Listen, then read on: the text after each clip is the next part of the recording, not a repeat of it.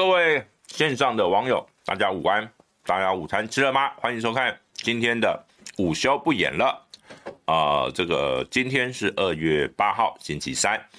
呃，欢迎各位，一样提醒大家哦，就是在这个加入我们的直播，呃，欢迎呢这个按赞，然后呢订阅我们五二新闻俱乐部的频道，并且呢开启小铃铛，然后就会有最新的影片的通知。而且呢，你还可以这个加入我们的会员哦。啊，就可以得到这个更多的相关的会员的讯息，也会有会员的专属影片。好，那这个工商时间到此哦，我现在正在吃 麦当劳鸡块，这个这个今天福利还不错，是吃麦当劳。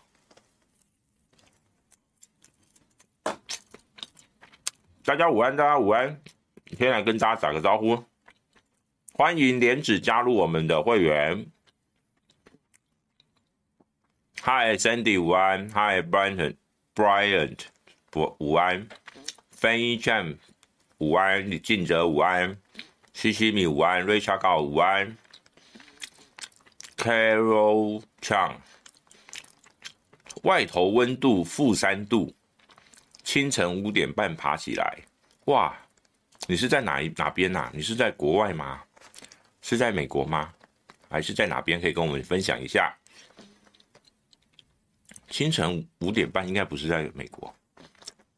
对，我在吃麦克鸡块。美凤在新闻不芹菜哦。你说徐小新啊？徐小新在美凤不在新闻那个跟光晴姐。哇，那那边一定很热闹。扣子不会太紧，嘿，谢谢大家。扣子不会太紧。国旗旁边是民进党，对。也有民众党啊，哦，因为角度的关系，等下我转一下，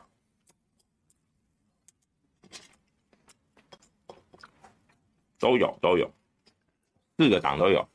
给你们一次看个够。好，然后在米兰，意大利，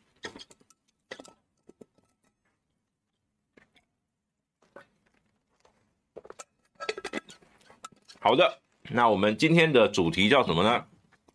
标题看到了吗？慈悲没有敌人，小气没有朋友。那个我我早上贴了这个预告的时候，就有网友留言说是小智没有朋友。哎呀，小智真的最近有点惨呐。上个礼拜从这个中华大学的诉愿的结果被驳回，然后呢，到后续有一些这个，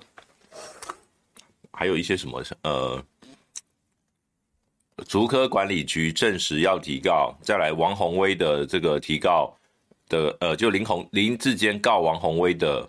这个加重诽谤的官司不起诉，就一连串的事件哦，让林志坚又再度成为新闻主角，而小智没有朋友，小智真的没有朋友，现在他身边只剩下翁达瑞这些人在帮他讲话了，什么孟买春秋啊这些哦。然后你会发现，民进党的正规军几乎都没有理会小智哦，所以这个小智有点尴尬。哎呀，这个现在没有人要声援他了，这个党内哦，那甚至今天好像赖清德要在民进党的这个中执会上面要讨论所谓的解决学伦问题的机制哦。那当然，他目前我看起来是不是不像是针对林志坚的党籍。来去处理啦，那应该是针对这个整体来讲，他们未来提名是不是如果有这个呃林志坚类似这样子，就是说有硕士学位，那是不是要签比例类似哦？比如说要签一个呃我这个论文绝对没有问题，没有学伦问题的一个切结书哦，可能未来会呃会是什么样的一个机制把它建立起来哦？那就让民进党去讨论吧，我们就看他们是会讨论出什么样的一个结果。呃，今天其实我们今天的重点不是在小智身上，我只是帮他回忆一下。那也预告一下，就是小智他后续包括于正煌告他的官司，包括台大诉愿的结果。台大诉愿结果在这边再讲一下哦，就是他的诉愿理论理论值是呃二月五号要到期，但是因为林志坚他有补件，依照诉愿法他有一个审议的规则哦。那如果你有补件的话，就会。呃，从补件的那一天开始，再往后那个整个期限会往后延啦，所以呢，呃，大概会延个几个一两个月哦，所以这个大家就稍安勿躁一下，那等待一下。那有网友说，哎、那这样他一直补件不就没办法了？没有没有，只能补，就只能补到那一次啦，嘿，就这样而已。那所以这个反正结果早晚会出来，而且我认为台大驳回的几率比中华理论上更高哦，所以没有什么让他。这个诉愿通过的理由啦，所以基本上我认为这个就就祝福，我们就祝福小智哦。最近还会变成这个在野党的提款机，还会有一段时间。好，那呃，这个小气。哦，有人说是这个小气还是小气哦，都可以，没关系，这个都可以哦。大气小气哦，这个小气都可以哦。原来小气鬼，哎，小气鬼就一般是用这个气哦。好，那呃，这个我们今天第一个一开始哦，真正要进入我们的主题哦，第一个其实我们请这个小编帮我们把这个。图片放上来哦。第一个我们要讲的是这个呃礼拜一哦，其实是礼拜天啦。礼拜天的二月五号，那这个我们的佛光山的星云法师哦，很多人叫他星云大师哦。但呃，因为其实大师哦，这个一般来讲是他们这个教宗教里面的，就好比说叫慈济上人哦，那也是他们宗教教派里面对他的尊称哦。那一般来讲，一般民众，如果你不是佛光山的信徒，你就称星云法师哦，这就是所谓一般对佛教出家众的一个呃的一个称谓哦。那这个星云法师他呃二月五号哦，在这个呃，因为他去原本早上白天呢是洗肾哦，后来身体状况。状况不太好，一直咳哦，所以后来这个送医，那再回返回这个佛光山不久后就圆寂了。那高龄也到也到了这个享受是算九十七岁。那事实上，星云法师他的一一生啊，真的是一个很传奇的故事哦。那我相信这几天也有很多的这个媒体都有相关的报道。那我在这边分享一下，因为我有在我的粉专也有稍微呃，等于说分享一下我和星云大师结缘的故事哦。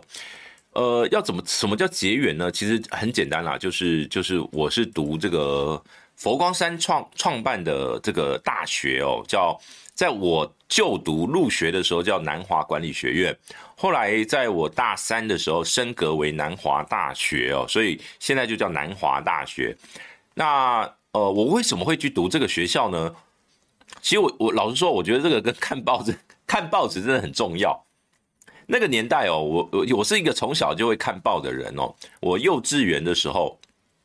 我记得我幼稚园的时候，呃，老师把我叫到全班面前哦。就拿了一份报纸叫我念哦，然后我就一个一个字一个字一个字就把这个报道念念给全班同学听哦。所以我是幼幼稚园的时候，我我的我认识的字就非常多，因为小很小的时候，我爸爸妈妈呃应该说我爸爸啦，他就是很喜欢呃让让我们去看书啦，然后呢背什么三字经啊什么什么之类的，所以从小就是看了很多书哦，但是我也我也不记得我这些字到底怎么学来的，但我就。很小的时候就看得懂很多字啊，那呃，所以我就从小会看报。那老老呃很小的时候，家里面是订，你知道最早的时候家，因为我爸爸是这个国民党早早期党的老兵嘛，那他是忠贞党员哦，所以呢他就订了这个中央日报，最早是中央日报。后来到了这个动审的时候哦，就是宋楚瑜跟这个李登辉。闹得很不愉快的时候，那时候中央日报是站在李登辉的立场，因为他毕竟是党报。然后呢，于是我爸爸呢就愤而，因为我爸爸比较支持宋楚瑜，于是呢就愤而停，就不订这个中央日报了。他觉得每天都在都在听李登辉骂宋楚瑜，他不订了哦，一气之下不订，后来改订联合报哦，就是类似这样的一个一个，就是说从小家里面就会有一份报纸，我就会看报纸。那呃，我就去。那时候我记得是高二吧，我高二看到一则报道，就是我真的是在报纸上看到的。那时候网络没，那时候没有什么网络哦。我高二是一九九一九九五年，一九九五年的时候，网络还局限在 DOS 的系统，呃，而且几乎都是用那种所谓的，就没有所谓的 Internet Internet 在国内的这个非常少哦，大部分都是上那个 BBS 站的网络的讨论区还有，那比较少有这样的所谓的 Internet 的这种这种呃网页的连线哦。我记得我高中的时候上的电，那时候叫电算课哦，我们还是用二八六的电脑诶，哇，我天哪，那时候真的大家都还在拿那个五点二五的磁片去。呃，用这个什么五子棋啊，或什么的，自己带到电脑教室去玩哦。所以那是一个网络还不发达的时代。然后我有一天我就看到报纸上面有一则新闻哦，就说，哎，南华管理学院新成立，然后呢，前四届的学杂费全免。那因为它是一九九五年、一九九六年第一届，就一九九六年的九月入学是第一届。所以我是大概一九九五到一九九六年那个时间点看到这则报道啊，反正就那一年，他说啊，前四届的新生学杂费都全免。那所以我，我当时呢看到这个报道，我就想说，嗯，这个这个既然有这样的一个学校，我就可以不用花花太多力气读书，我就考这间学校就好了。为什么？因为那个时候我们家里面，我爸爸就是一个退休的军人嘛。那退伍军人他就是退休了啦，那他退休也没有什么收入，一个月好像那时候好像是领他，因为他是中校退伍哦，所以他一个月就是领那个终身俸，一个月大概两到三万块左右哦，大概是三万块啦。那问题是我们家有三个兄弟，那时候三个兄弟，那要养我们三个兄弟，其实从这个读书，让我哥哥那时候读了已经是读一私立大学了，所以我就想说，那呃帮家里面省点钱哦，所以啊加上我老实说，我那个成绩，我玩社团，我高中都在玩社团，所以我成绩没有，就是原则上只能在。国立的边缘跟私立的这个，比如说福大啦这几个学校里，这个这个这个部分哦，就是模拟考大概是在这个这个范围哦，所以那时候想说，那既然如此，我就去读一个呃不用缴学杂费的学校，新的学校好像也不错。其实我那完全不知道这个学校在干嘛，那只看了哦，这个学校大学部就两个科系，一个叫资讯管理，一个叫传播管理。那我想说啊，我以后想要读这个新闻传播这个领域的，那我想想传播哎也可以，那我就所以我。高二我就立定志向要来考这个学校，所以我高三呢基本上就很混了。我讲讲真的，我高中的时候还蛮混的。好，对对对对对，所以呃，我就进考进了这个学校，就是星云星云法师创办的这个呃这个南华大南华传南那个时候叫南华管理学院，然后呢南呃现在叫南华大学。那呃进去有一些这个文化冲击啦，但是。呃，因为你要知道，我们学校里面也有，就是南华大学，它本身我们那时候只有两个科系哦，就呃，我这一届只有两个科系，到我下一届变成四个科系，所以全校哦，第一个全校，我们那时候我刚入学的时候，因为学长姐是大一，哎，就说大二。就是各一个班，我们是大一各一个班，两个科系，所以全校大学部就四个班，加起来两百出头个学生哦，大概两百个学生左右。那 再加上研究所，所以全校不到五百人哦。那 是一个非常这个这个迷你的学校。然后呢，又在这个嘉义大林，我不知道有没有朋友在大林的这个这个中坑营区工作，那个当过兵哦。我们学校隔壁就是中坑营区，所以我们那时候学校有那个叫做劳作教育。劳作教育就早上要起床，这个打扫校园哦，会分这个责任区给你们去打扫这样子。然后每天早上我们就是一大早在六点多就会听到噔噔噔噔，叭叭叭叭叭叭叭叭叭叭叭，就是起床号，就会隔壁营区的起床号就会叫我们起床，然后呢我们就要去打扫打扫这个环境哦，就一个。一个很生活，真的是一个很惬意哦。然后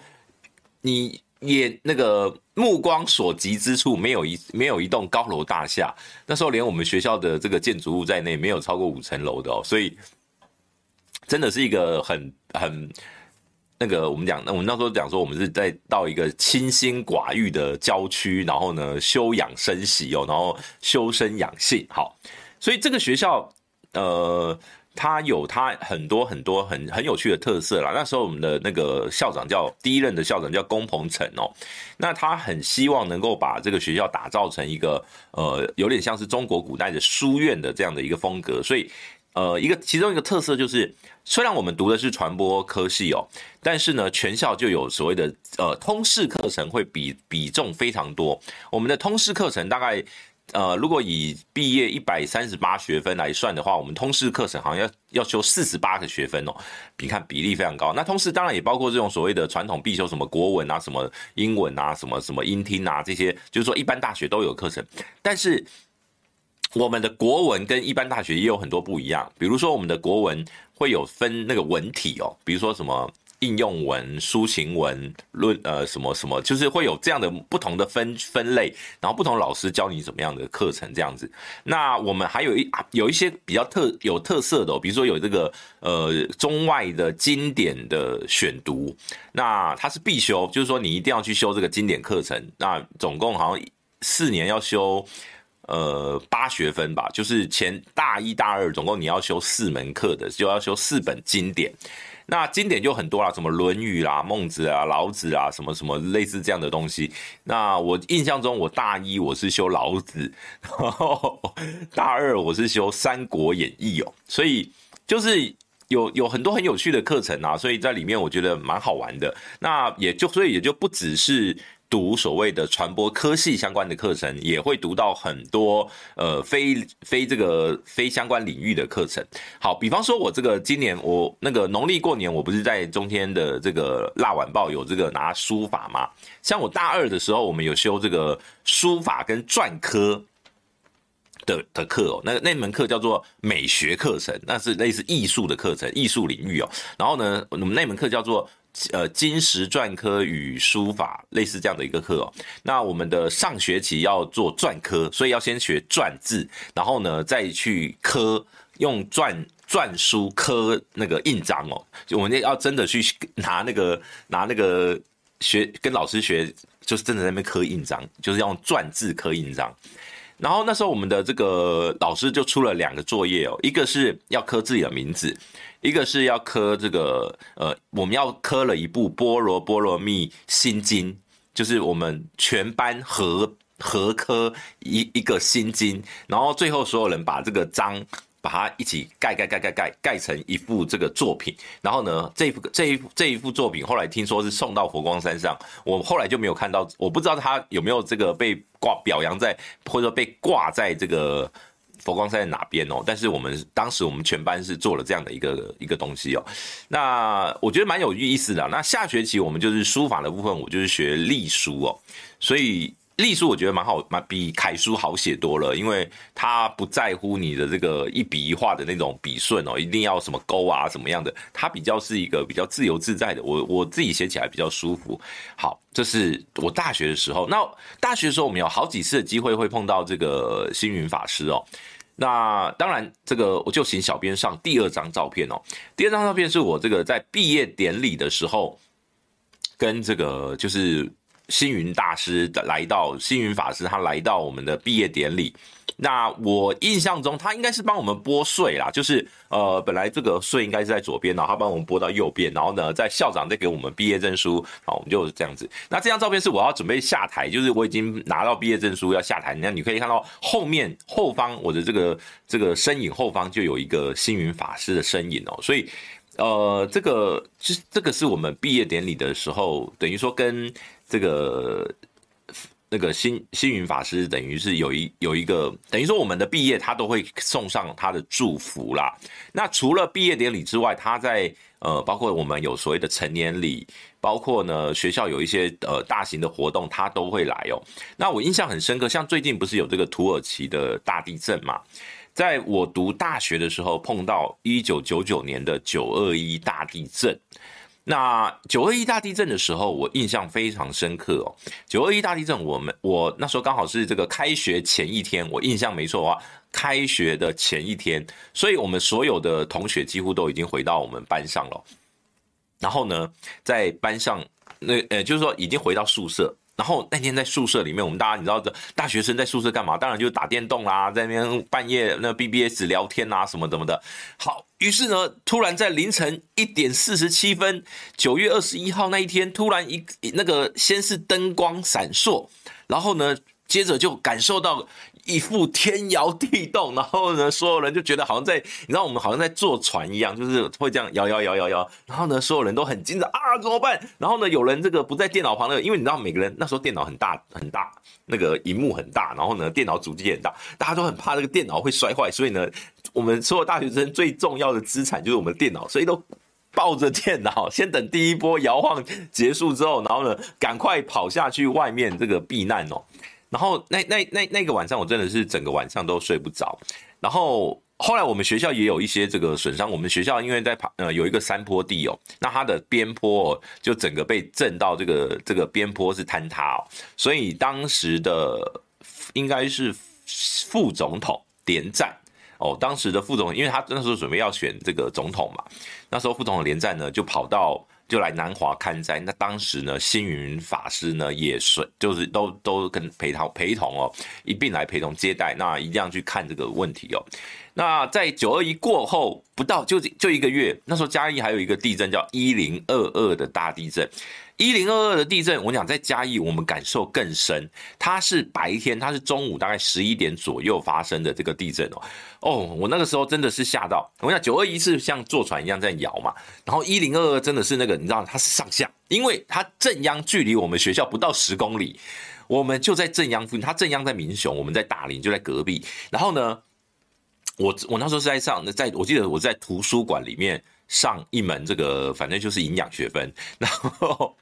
我们我那时候你知道那时候类似像那个那个那种视听教室的那种座椅哦，然后呢我们坐在那边，然后突然地震来的时候是，就是我是真的跳起来了，而且是上下的，然后呢所有人都吓一跳。拜托我告诉大家，我在地下室好吗？那是在图书馆的地下室，摇成都可以摇成这样，然后呢所有人都吓了一跳，然后我们就老师直接说快跑，然后我们大家就跟着往外冲，而且呢那时候我我最可怕一件事情就是我看着。旁边的一那个墙哦，一个裂缝，就裂缝，我边跑，它就裂缝跟着我一起发生哦，就一道这样裂缝这样跑出来。后来我们跑出来哦，那个图书馆的门整个被震破，它那个玻璃门整个被震破之外呢，而且还在这个我们学校的柏油路有一段哦，直接就是裂开，我们的柏油路面直接裂开。那真的，这那个是我看到一次真的很夸张的地震，自己也感受到。那呃，而且那次最厉害的就是之后的余震哦，我们是看着，比如说我们，因为我们所有人第一件事情就是赶快回宿舍去看，说有没有什么问题，结果宿舍不给我们进去，他说怕余震，好，于是我们就在外面等。然后呢，那个余震来的时候，我们就看着宿舍砰砰砰砰砰，哇，在我们面前摇，哎，那个安全门就晃晃晃晃晃，哇，那个余震都很强哦，所以我们最后回到学回到房间里面一看哦，那个。能倒的都倒了，书柜也倒，然后呢，电脑也掉下来，什么都掉，哇，真的很惨。那这是我我们在学校里面的一些比较特殊的感受啦。那当然，所幸，哎，这个某种程度你也不得不这个感念一下，这个佛光山可能有庇荫啊，就也没有什么这个人员伤亡啦，或是其他的这个财产的损失哦。那真的是蛮蛮蛮运气蛮好的。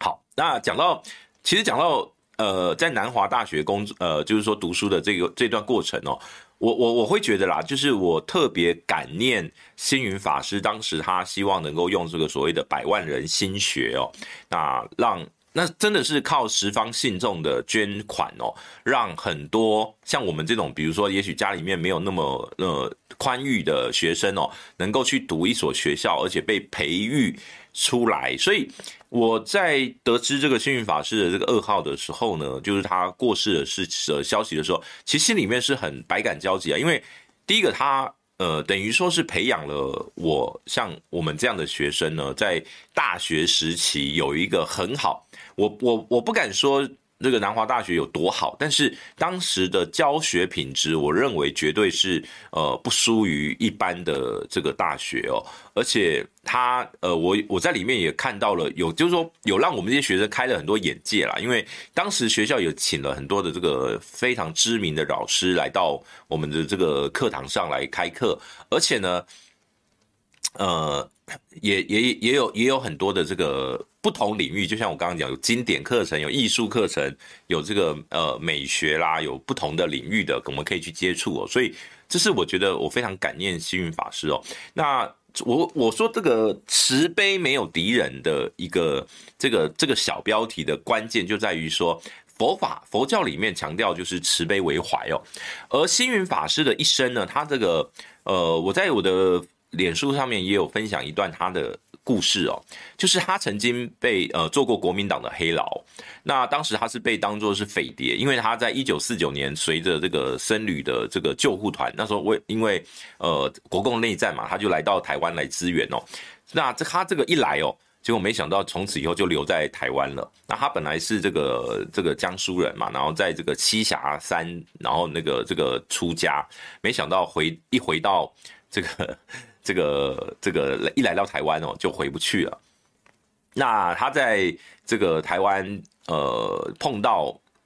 刚好那时候有一个这个慈航法师法师的这个案件哦，那时候有一百多位的僧侣都被这个入狱哦，因为都被认为是匪谍，而他也因为这样的原因，然后所以就被关在这个这个监牢里面。那关了二十多天，后来反正总之他们后来被整体来讲，有一群包括孙立人的夫人啦、包括当时的呃沈主席的父亲等等都有，因为他们都是佛教徒，他们就营救这群僧侣出来哦。那他身身上有身份证，于是呢，他呃算是比较早被放呃释放的一批哦。而他那时候到中立的，就是有一位法师哦，让他说：“哎，你现在在中立的圆光寺挂单，那你可以去找一位叫吴鸿林哦，就是吴伯雄的父亲吴志阳的爷爷。”那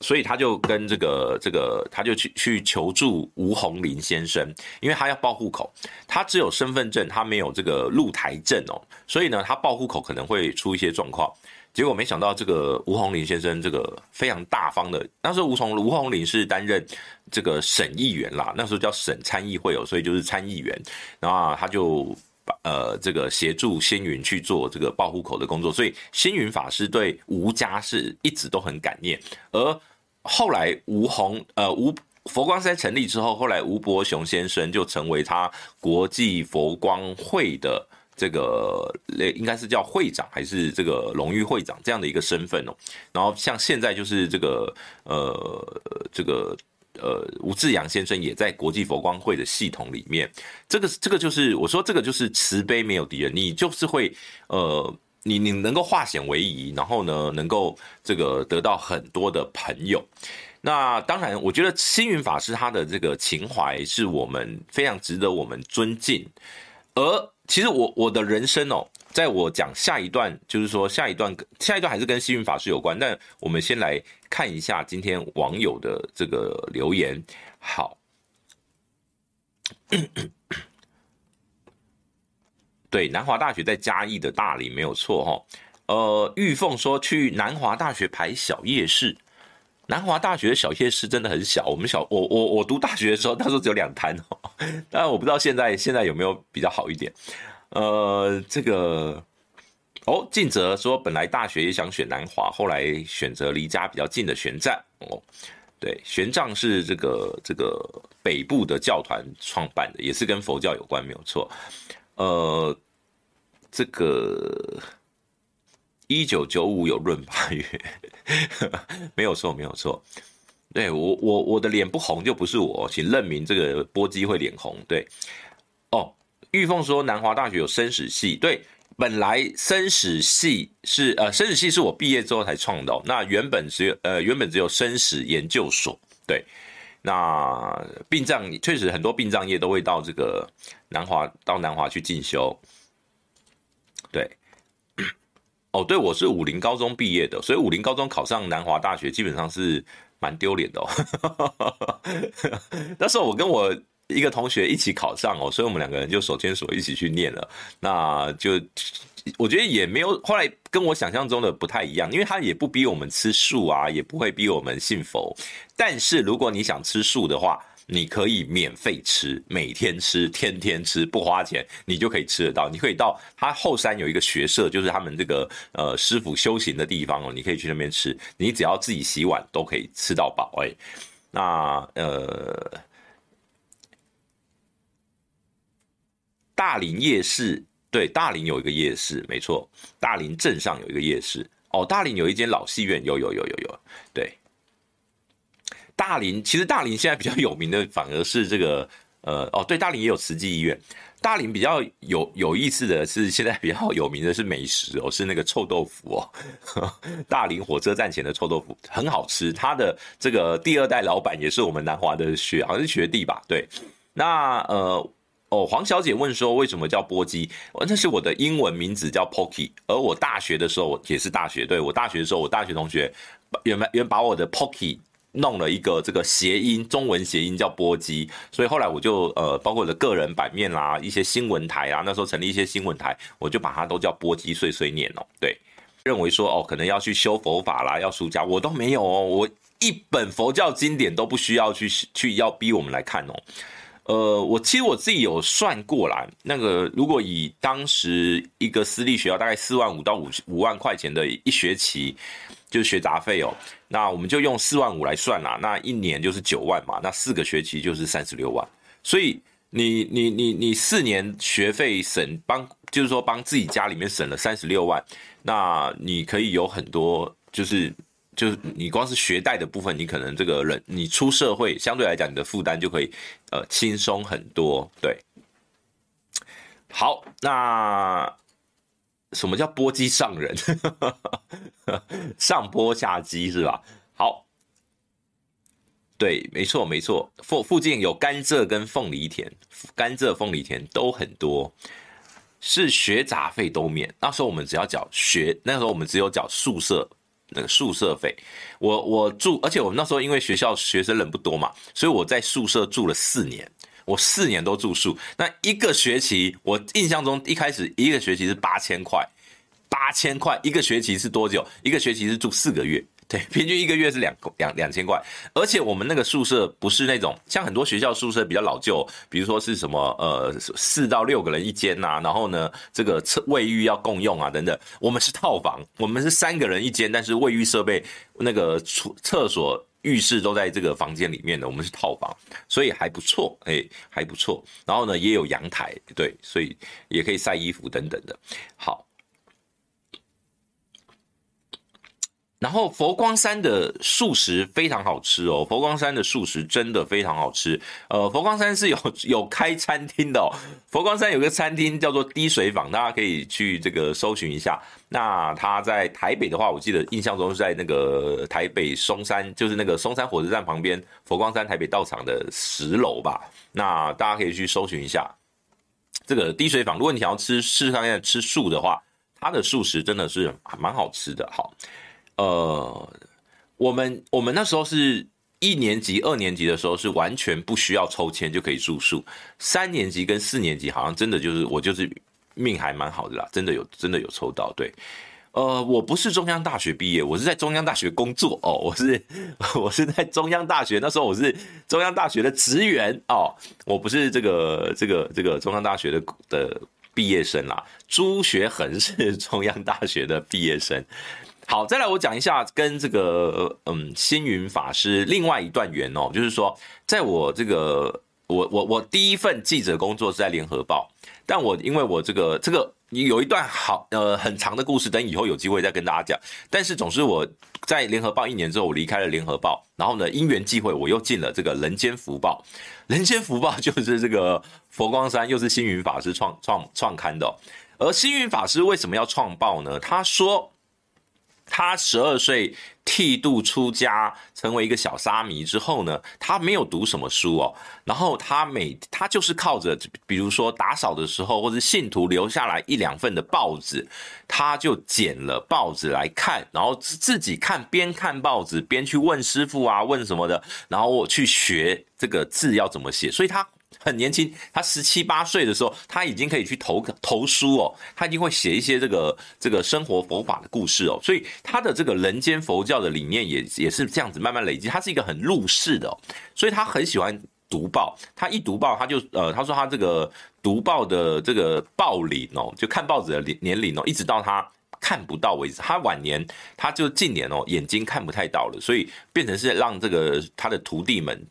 弟子们去念哦，念报纸给他听哦，所以他其实是一个非常热爱看报纸的人，所以他就觉得，呃新闻媒体有他的一个责任感，所以他就创了一个《人间福报》。《人间福报》的特色呢，就是大家有兴趣的话，可以去看一看这个《人间福报》的头版，《人间福报》头版绝对跟你看到一般报纸新闻的头版长得不一样。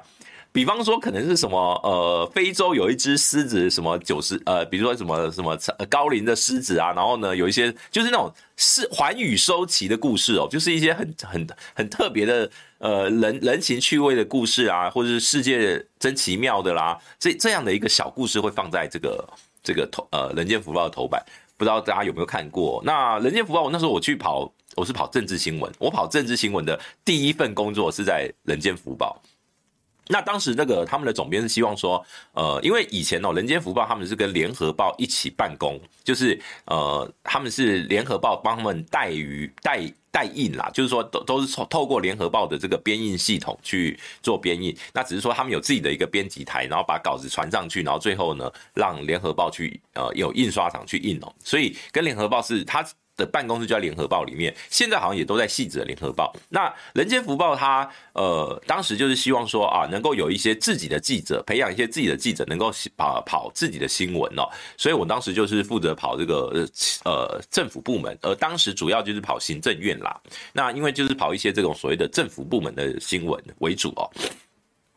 对，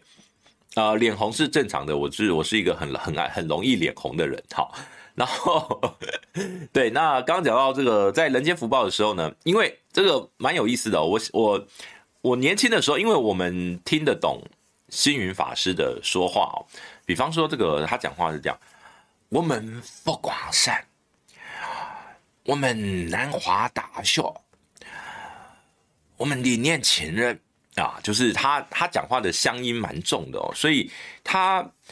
他是呃，但是我基本上我大概。因为我从小就是听这个，我爸爸也是这个外省人嘛，他是湖南。那爸爸的朋友有很多这个来自这个各个省份的哦，所以从小听这种外省腔乡音哦，那个腔调我就诶听得有有有蛮多，我还蛮听得懂的。所以那时候星云法师他讲话哦，呃，我算是听得懂的。所以那时候总编哦，每次只要星云法师来到台北哦，有看有什么什么上课啊、演讲啊、座谈啊，就派我去采访。那呃，我我我我也是第一次见识到，就是他在演讲的时候，旁边两个大荧幕，然后他的弟子会帮他逐字听打，然后立刻投影在这个大荧幕上面。那基本上他的他大概我九成都听得懂他在讲什么了，所以呃，这个也就是一个缘分哦。所以他基本上呃，他在就有第一个是有这个互动，第二个是后来刚好那一年。呃，两岸的佛教就是说合办一场叫做世界佛教论坛，那时候是第二届。那第二届那时候是在这个大陆的江苏哦，中国大陆的江苏是在无锡举办啊。那时候星云法师也也一起过去哦，所以那时候我们是就是去采访这样的一个佛教论坛，那所以跟着他一起出去对岸。那我我在那个粉砖里面有写到这一段哦，我还特别找，我还找到照片了，我还找到照片了，就是那时候星云法师在这个佛教世界佛教论坛开开始这个正式开幕之前的前一天，他有这个呃办一场跟媒体的互动，等于说一个类似媒体的茶叙哦，那现场的这个媒体哦就。会问他什么如何用佛法解让世界更和平啦？这个怎么样怎么样啦？当然，其中有一段是外是在问这个当时的达赖喇嘛的议题。那时好像是达赖喇嘛要访问台湾吧，这是一个问题。那另外一个问题是这个关于这个台湾跟中国的两岸的互动的关系。后来他那时候讲了一句，好像是台湾人都是中国人的样子吧。那结果呢，再传回到台湾，当然就引起了一些这个新闻的事件哦。但不重要，那重要的是我那时候最让我印象深刻的一幕哦，就是一个对岸的一个网络媒体的记者，是他是跪着问星云法师哦。跪着，那真的是跪着。然后呢，而且是那种非常毕恭毕敬，是大大师您好啊、我是拿拿拿某某报的这某某网站的这个记者，想请教您啊、我们该如何在生活中运用佛法？类类似这样的，他变成好像是信徒在跟这个这个这个宗教家请益的那种感觉哦，就我在我看来，我就觉得很很有趣，所以我我还特别去把 这个这一幕拍下来。他是真的跪在那边问问题哦。那呃，这个是让我觉得有很吓客。我为什么？因为我以为说，哎，对岸不是都不不让这个宗教去这个这个传散嘛？在我们的印象中，哎，共产党是在那个文化大革命是连宗教都这个斗争都清算嘛？结果没想到，哎，现那个时候的这个。对岸的宗教已经是变成是一种心灵寄托了，所以我觉得那个时候，呃，星云法师他有一个理念，就是希望希望这个呃两岸能够透过这个宗教的交流，能够更人亲人呃土土不亲人亲，人不亲土亲，就是反正就是促进两岸的这个交流啦。那当然，在台湾就会有很多人说他是什么什么。呃，一样用意识形态哦。你知道最近我看到有一些这个独派或台派的人哦，居然是用这个什么呃，这个政治和尚终于死啦，然后呢，普天同庆啦，讲这样子，我是觉得有点没人性哦。因为再怎么样哦，这个佛光山。在台湾，不论今天它里面确实有一些这个可能也会有引发一般人争议，他会觉得说，你们佛光山为什么那么有钱，金碧辉煌啊什么的？可是佛光山在社会服务、社会教育，就是说这种所谓的，比如说每次到了这个地震啦、天灾啦，佛光山去的这个信徒也好，或是我们的这个僧众到第一线去呃救灾去服务的这个几率机会也非常多。那更何况我刚刚也讲了嘛，包括像这个办学校啦等等的，所以我我我我一直觉得，就是这个我们都应该要把它分开来。更何况哦，在意识形态上面哦，对于星云，不要忘了星云是在一 是在对岸出生啊，他是江苏，他是江苏人啊。那他在江苏出生长大，他当然就是自己认为自己是中国人。我觉得这有什么这有什么不对的呢？像他跟我爸爸的年龄差不多，那我像我爸爸如果。我爸爸他虽然来到台湾来了一辈子哦，但晚年你要说他，他说你要叫，比如说这些长辈从外省这个迁移到台湾的长辈说你不是中国人，你是台湾人，这完全是违背人性啊！就基本上我觉得这个部分我们应该多一点宽容，但是他对台湾有没有贡献，我相信绝对还是有的，对。呃，所以那那个时候就是有这样的一个因缘际会哦，那时候跟着幸运法师到了这个对岸去采访，然后呢再回来。那时候是开幕式在对岸，然后两天的论坛，然后最后呢再回到台湾办闭幕式哦。那时候也真的是蛮盛大的，所以呃，就是说我的人生从这个大学的教育到后面媒体，也就是说我开始能够跑政治新闻这个领域。都跟佛光山有下有一些渊源，而其实我更觉得让我呃觉得很感念的是，呃，在二零零九年那时候，我刚好是在《人间福报》的时候，呃，我的弟弟哦，这个因为他这个就是家里他有个一些个人私人的因素哦，所以他就是烧炭自杀。那他烧炭自杀，反正他我们发现了他的这个遗体之后，要处理他的这个遗体嘛。那也因为有这个人间福报的这个这个，我在那边跑新闻哦，所以就被介绍。刚好因为我的我的阿公啊，应该说我的外公哦，就是刚好是在桃园大溪有一个这个呃和平禅寺哦，他的这个骨灰本来就放在那边。那后来我们知道说，哦，原来和平禅寺已经被佛光，已经变成佛光山体系的这个佛寺了。所以后来那时候，我们就把我弟弟的这个骨灰也一样安安置在这个安放在这个和平禅寺里面。那当时的这个住持也是很帮忙啦。所以我觉得有时候人，呃，那时候我就一直有一种感想哦，就是说，虽然我不是佛教的信徒。但是在很多的因缘的这种呃因果啦或因缘的际会里面，你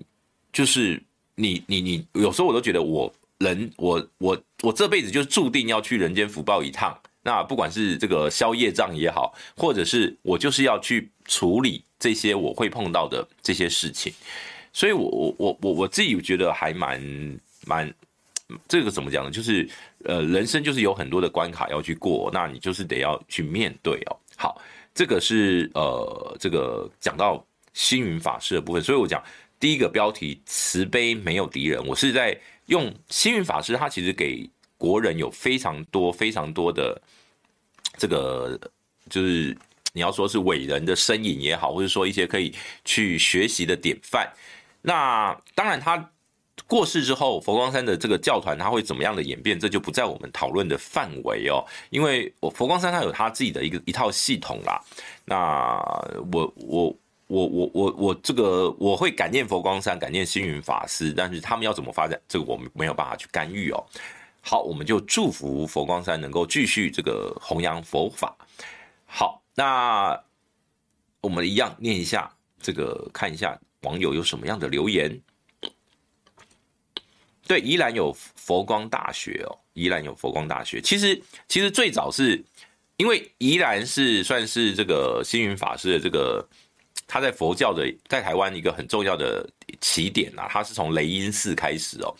那所以他一直很期待能够在这个他发迹的这个地方能够呃兴学，他也买了一块啊，应该就礁溪现在佛光大学那块地，他很早就买了。结果因为这个这个山坡地开发的一些法规哦，所以迟迟没有办法，就是他要申请办这个佛光大学，一直没有办法，一直被卡关哦。后来，所以他为什么是南华先成立？是因为南华本来是叫南华工学院，已经在筹备，结果一直也一直在卡关，所以最后他觉得干脆就买一个现成的，所以后来就把南华买下来，然后呢就先办，所以这个百万人心学就先从南华开始，这也是一个小故事。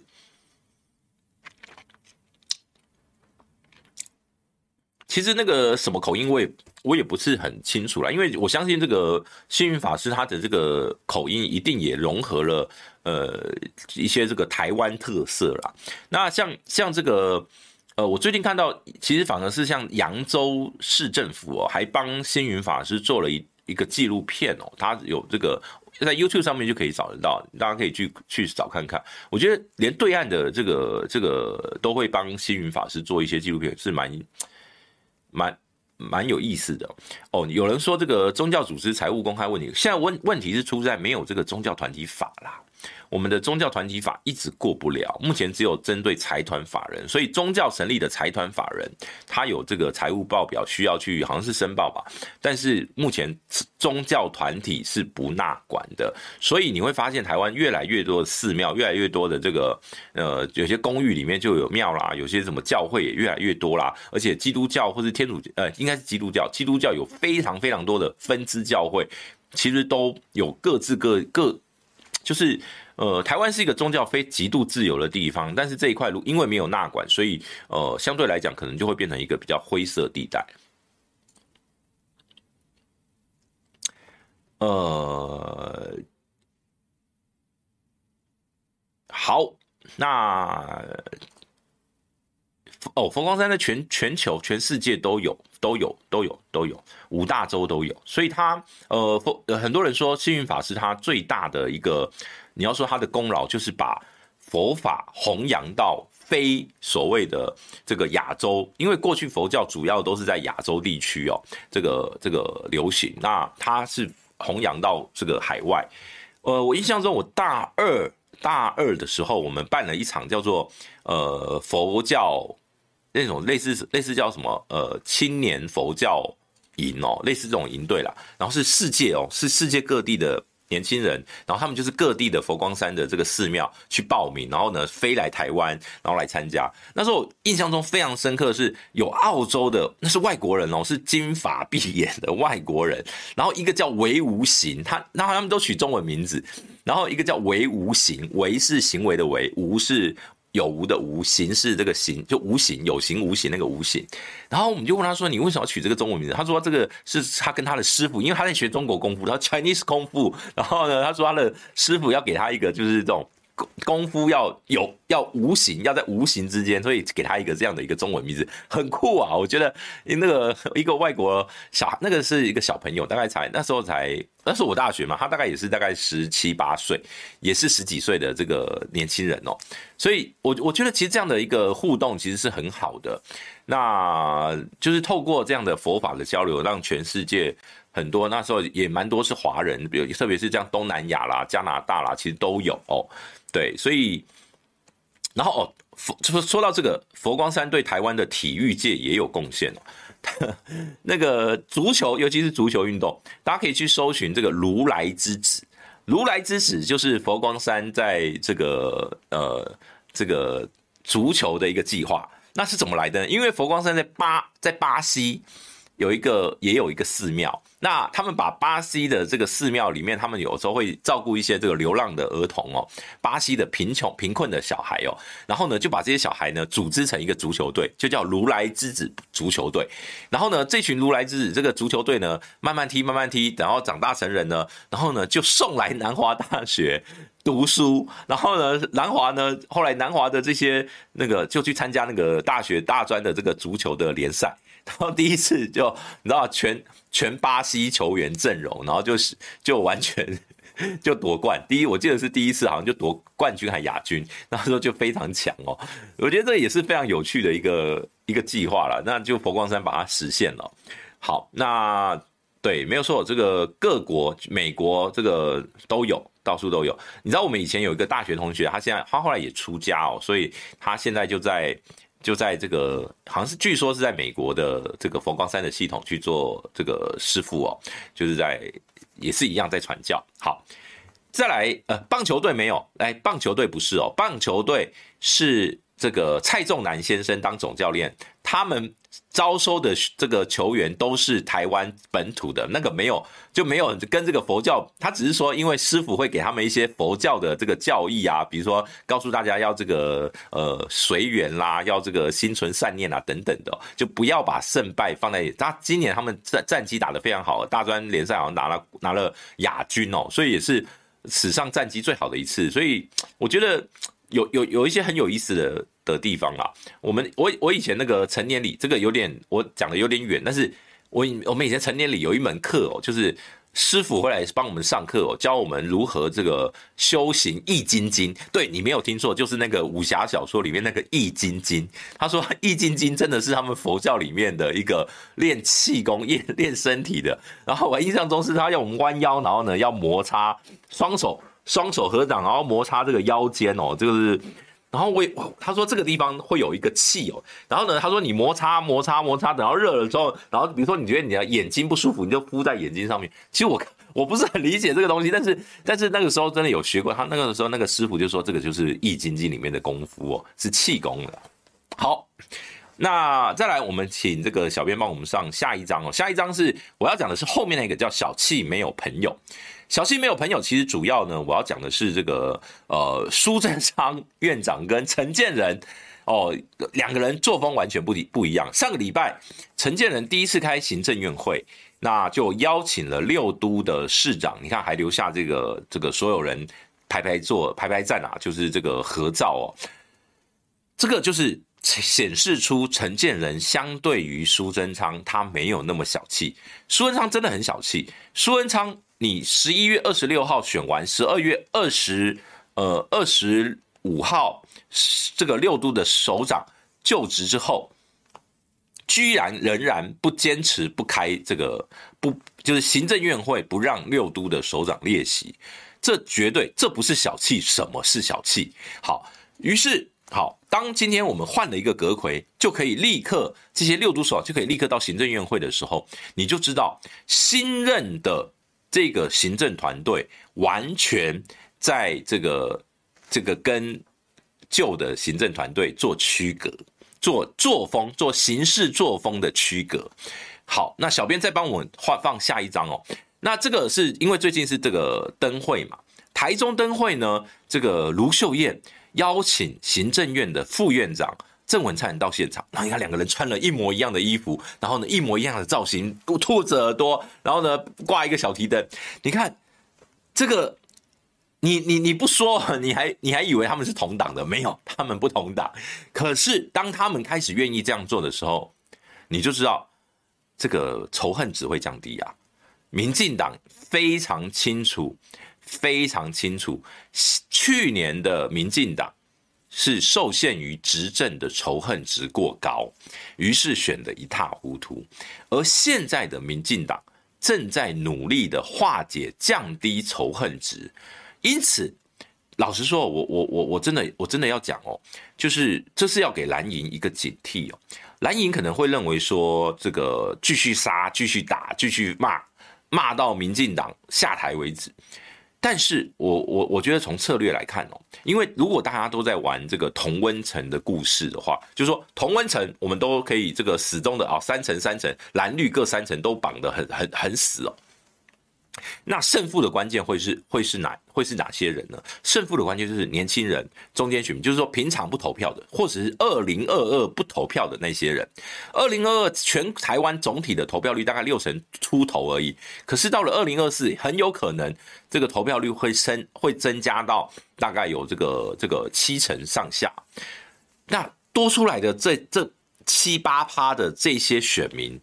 哎，如果换算成这个这个。以十趴十趴大概一百四十万的话，一趴十四万，七到八趴大概就有将近一百万的人口哦。这一百万的人口的一百万的选票哦，很有可能就会左右二零二四这个最后选选举的结果。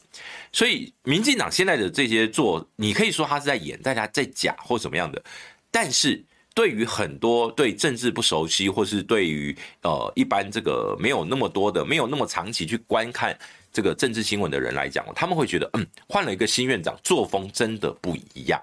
你先不管他们要不要去帮陈建仁造神啊，说他是乌角病之父啊，或怎么样的，但是陈建仁就是一个你你要说他是坏人，他就是他那个海绵宝宝似的笑容有没有？这样笑起来，你就不会觉得他是一个坏蛋。好，先不管他高端的争议怎么样，先不管他挺不挺林志坚的论文，这些都是未来他。呃，大概就是下礼拜，下礼拜立法院准备要开议之后，他就要面对的这些挑战争议，到时候我们可以看他怎么回应哦。可是他现阶段他很努力的在跟苏贞昌内阁做区隔，即便他的团队里面有百分之八十都跟苏贞昌内阁里面的成员一样，几乎都是换汤不换药的内阁成员，但是他们却要用院长、副院长。去区隔出他跟苏贞昌时代的不同，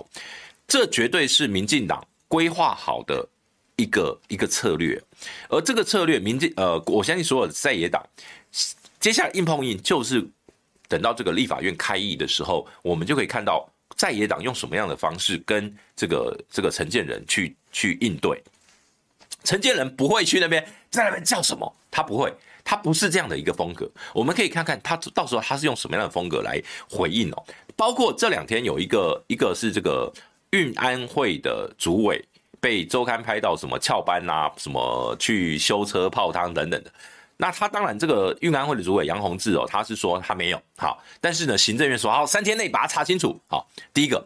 他很速度很快哦，回应民意的速度很快。好，这第一个他的这个特质哦。那最近还有一个新闻是这个这个呃国安会的秘书处长姓王哦，王王王什么我忘记了，反正这位处长呢，他他的职等非常高啊，在国安会要做到秘书处处长要十三到十四职等，在公务员里面已经是最高阶的公务员了。结果呢，他到这个机场，因为他的飞机是凌晨。零点十五分，就是就是半夜十二点十五分，然后呢，他是大概十点多，他希望能够赶快先入关，因为 这个登机可能要至少要半小时以前就要进去待命嘛。那所以这个这个十五分他怕来不及哦，所以这个就跟移民署那边是有一些这个争执互动，那最后是放他进去。而这个这个事件，总统府也很快速的赶快出来道歉。你就知道现在民进党最担心的就是累积仇恨值。而目前哦，只有一件事情，他们高层不道歉，就还是只有林志坚的论文。这个我我也想不通，你蔡英文就出来道个歉嘛？你有这么难吗？对不对？好，那我先讲一下哦，叫阿任，感谢你的斗内七十五元，谢谢你。然后呢，这个呃，我们我们看一下最后一张，对，刚刚是这个讲到这个郑文灿的造型哦，最后一张是这个。台台湾灯会，大家不要再不要再这个呃讲错了，这这个是台湾灯会，不是台北灯会。现在绿营的侧翼已经把这个其实很有趣哦，就是说很大气的是这些行政团队正规军哦，然后他们不理小字，然后呢，这个这个呃很多事情你会发现，最最近民进党的这些这些比较原本那个很凶很很凶狠的那个嘴脸，有稍微改变，有收敛。可是他们侧翼没有改变啊，这个你看，像台湾灯会，不断的修理台湾灯会，包括拿那个什么呃一个兔子被拿来煮的那个花灯哦，先不管那个花灯，它其实是那种所谓的一般竞赛组，就是一般民众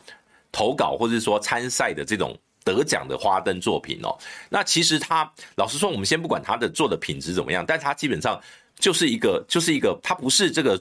政府预算给他们钱，拜托我们去去设计的。比如说这次的主灯哦，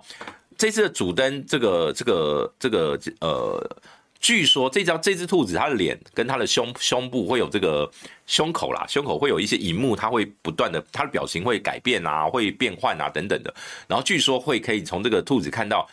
呃，这个郭敬淳就举重国手郭敬淳的笑容，我是我是看不太出来了。那天那个开幕那个转播的时候，我看不太出来。但是，呃，总之这个兔子，我认为以一个灯会的主灯来讲，我不认为它是需要被修理或羞辱的。